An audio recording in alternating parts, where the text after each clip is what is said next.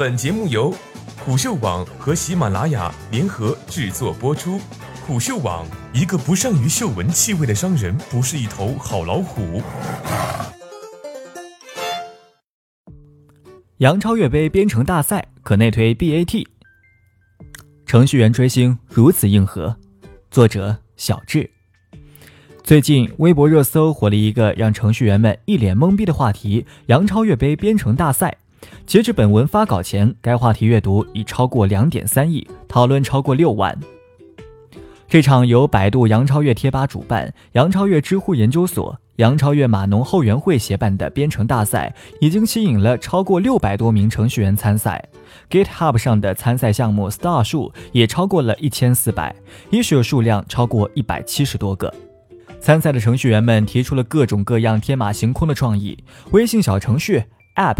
游戏、人工智障等等各种 issue 随手就来。获胜奖励看起来虽然价值不高，但也颇为丰富，还可获得 BAT 的内推机会。一、所有制作出 demo 产品队伍的成员均可获取神秘礼包，礼包随机掉落小报、德芙巧克力、倩碧、康师傅奶茶礼包以及手幅、立牌等超越周边。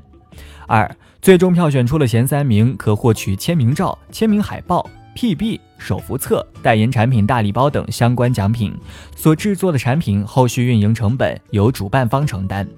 三群内 BAT 硅谷大厂的员工不少，近期有换工作或者找工作需求的小伙伴们，多多表现自己，机会多多。如果说二零一八年最火的姑娘是谁，那一定非杨超越莫属。一档名为《创造幺零幺》的选秀活动，让这个姑娘收割了粉丝无数，也遭受了全网黑的攻击。如果说在以前，程序员跟杨超越之间的关联是什么，那么大概只有这样的：程序员们虽然是计算机科学的拥趸，但却也还保留着一些封建迷信的传统，上线前拜服务器、拜四阿哥、请大师做法、祈求不宕机等等等等。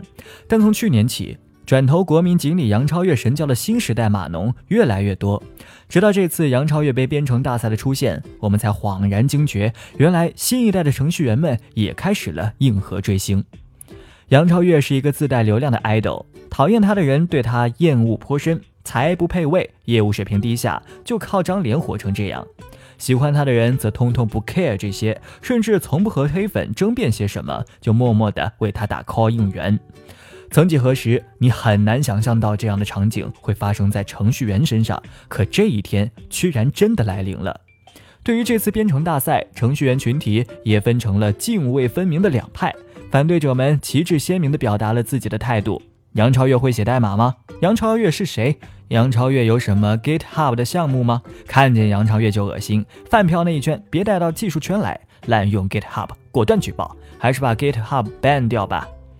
另一派则认为，在自己的 GitHub 下面做什么是别人的自由。本来挺反感的，看了下，发现项目都是编程大赛的项目，挺有意思啊。搞编程竞赛碍着谁了？只是打个杨超越的名头罢了。自己不喜欢的就要求抵制，不是搞技术的心态。有人鼓吹现在是娱乐至死、流量第一的时代，资本裹挟着流量，流量收割着粉丝，哀其不幸。也有人认为。类似的现象，世界各地比比皆是，存在即有合理之处，不应过多苛责。对于程序员，人们总是充斥着各种各样的刻板印象：修电脑的头发少，不善言辞，不会打扮，很难沟通，中年危机群体等等等等。在自媒体们的刻意渲染下，程序员们背上了群体性的污名，让很多不明就里的人们对于程序员群体戴上了有色眼镜。而现在的中国网络下，中国青年男性被资本和自媒体所妖魔化的现象更加严重。君不见咪蒙们是怎么编排中国男性的？房奴、直男癌、油腻、舔狗等等等等。程序员群体多为男性，随着互联网的飞速发展，青年程序员群体一直在迅速扩张中。而他们的精神世界凭什么被这样的污名所定义？当以年轻女性为主的饭圈遇到以年轻男性为主的程序员群体，会是怎样的局面呢？当年轻程序员亲身力行地参与到了饭圈当中，发起了编程大赛这样的硬核追星方式，又会引起怎样的蝴蝶效应？也许这是促进两个圈子互相认识、理解的开始呢？群体之所以成为群体，一定是因为某些共同个体之间存在相同的特性。对于程序员而言，就是因为代码所齐聚的一群人。但群体之中的每个不同个体，却可以有着迥然不同的兴趣爱好。基于这些，又可以形成不同的小群体，比如孙应援会、RNG 应援会、NBA 球迷会等等。所以，为什么追星不能成为其中的一种呢？我随手在网上搜索了一下程序员追星的关键词，看到了很多相关的事例。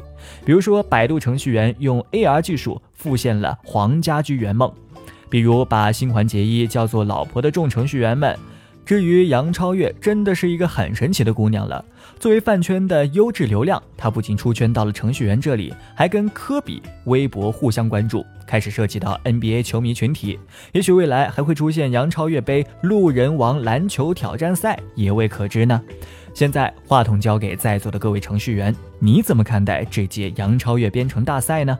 你会选择参与、抵制、无视，还是吃瓜呢？